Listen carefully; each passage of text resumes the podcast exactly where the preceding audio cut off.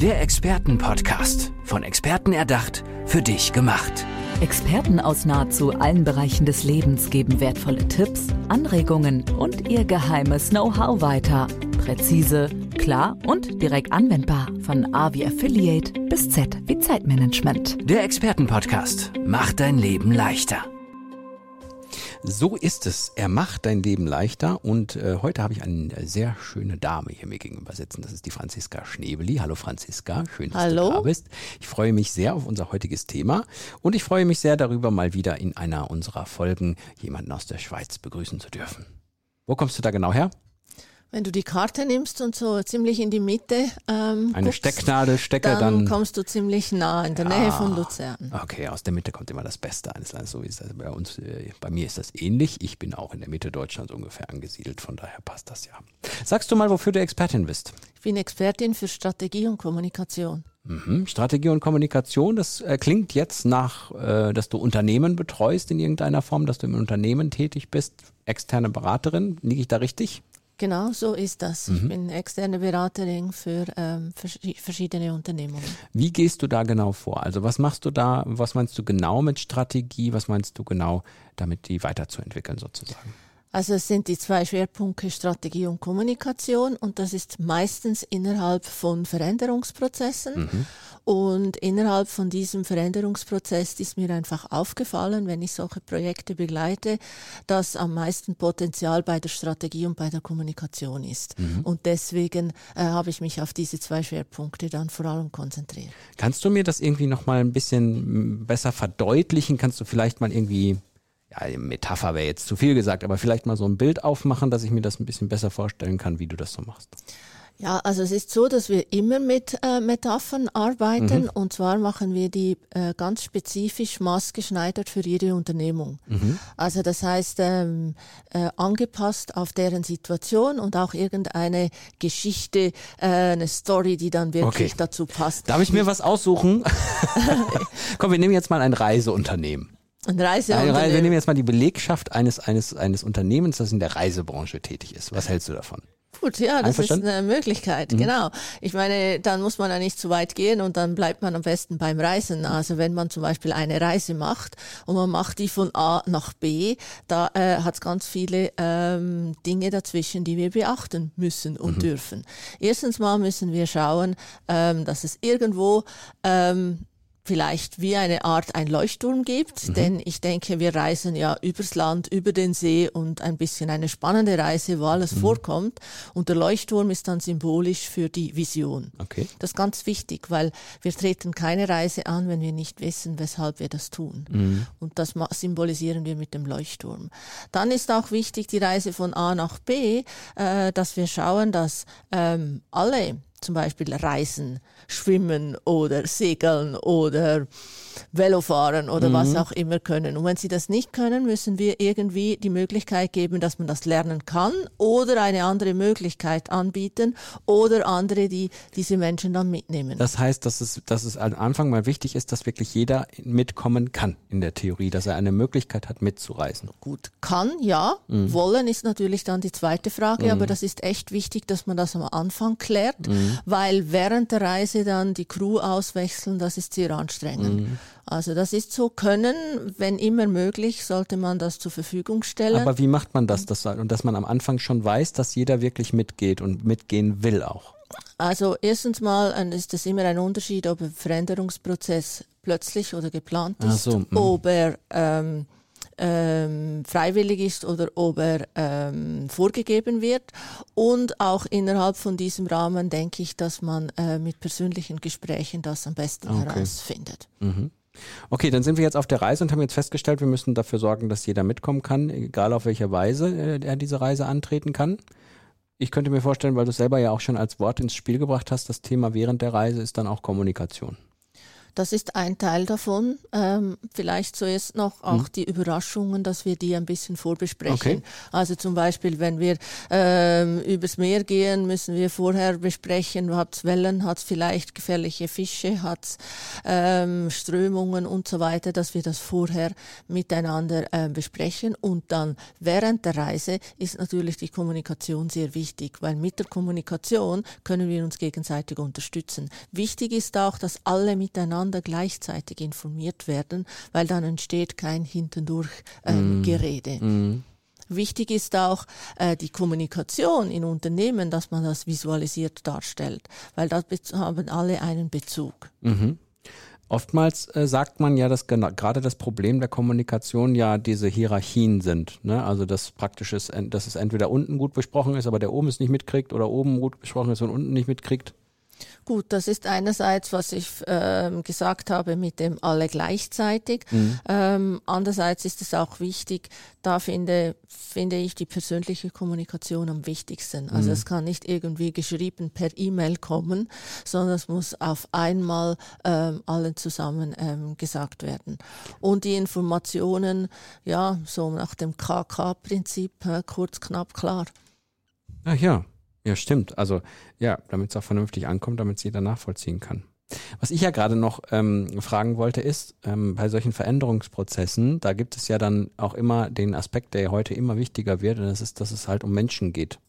Um Menschen geht, die Bedürfnisse haben, um Menschen geht, die ja vielleicht Probleme haben, die man am Anfang nicht sieht, wo man ja auch vor der Reise genau schauen muss, wen habe ich denn da überhaupt, oder?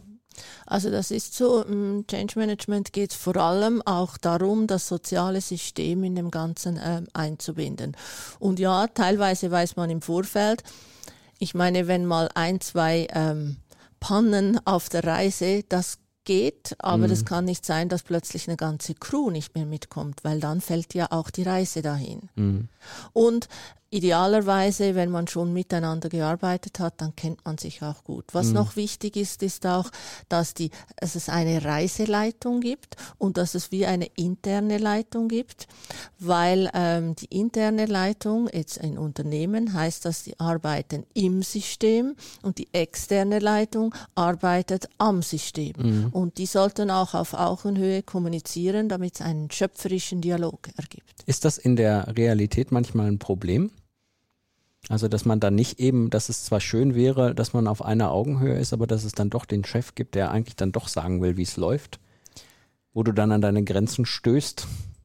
Heute weniger als am Anfang, denn ich betrachte das als Teil der Auftragsklärung, dass man bei mhm. der Auftragsklärung das wirklich gemeinsam ah. bespricht mm. und auch schaut, ob das Matching äh, gut funktioniert. Mm, damit es im Grunde gar nicht erst gar nicht erst dazukommen kann. Ähm, ist es, wie würdest du dich als, also wie bist du grundsätzlich erstmal in diese Geschichte hineingeraten, dass du sagst, da habe ich meine Stärken, da kann ich kann ich wirken, da kann ich was verändern und bewirken? Also am Anfang war das ganz normale Trainings, wie man das so kennt. Und dann habe ich dann gemerkt, dass man mit Trainings eben doch nicht so viel bewegen kann, sondern dass man mit Teil von, dass man mit Beratung mehr mhm. bewegen kann. Und dann kam dann dazu, man wächst ja auch mit den Projekten, dass ich wirklich gemerkt habe, wenn die Strategie und die Kommunikation klar ist, dann funktioniert das meistens auch. Mhm. Und vielleicht noch äh, wichtig zu sagen ist auch, dass ein, ein Change-Projekt ist dann erfolgreich, erfolgreich, wenn die Soll-Lösung besser als die Ist-Lösung ist. Klingt so banal, ist aber tatsächlich wichtig, das zu sagen ne, und das zu genau. definieren. Nur für ähm, äh, etwas verändern, den Veränderungswillen, mhm. ähm, macht wenig Sinn. Also das Soll sollte wirklich äh, besser sein. Über alles gesehen. Ich meine, das Paradies gibt es nicht ja, auf ja, Erden. Ja, Also auch die Soll-Version wird kein Paradies sein.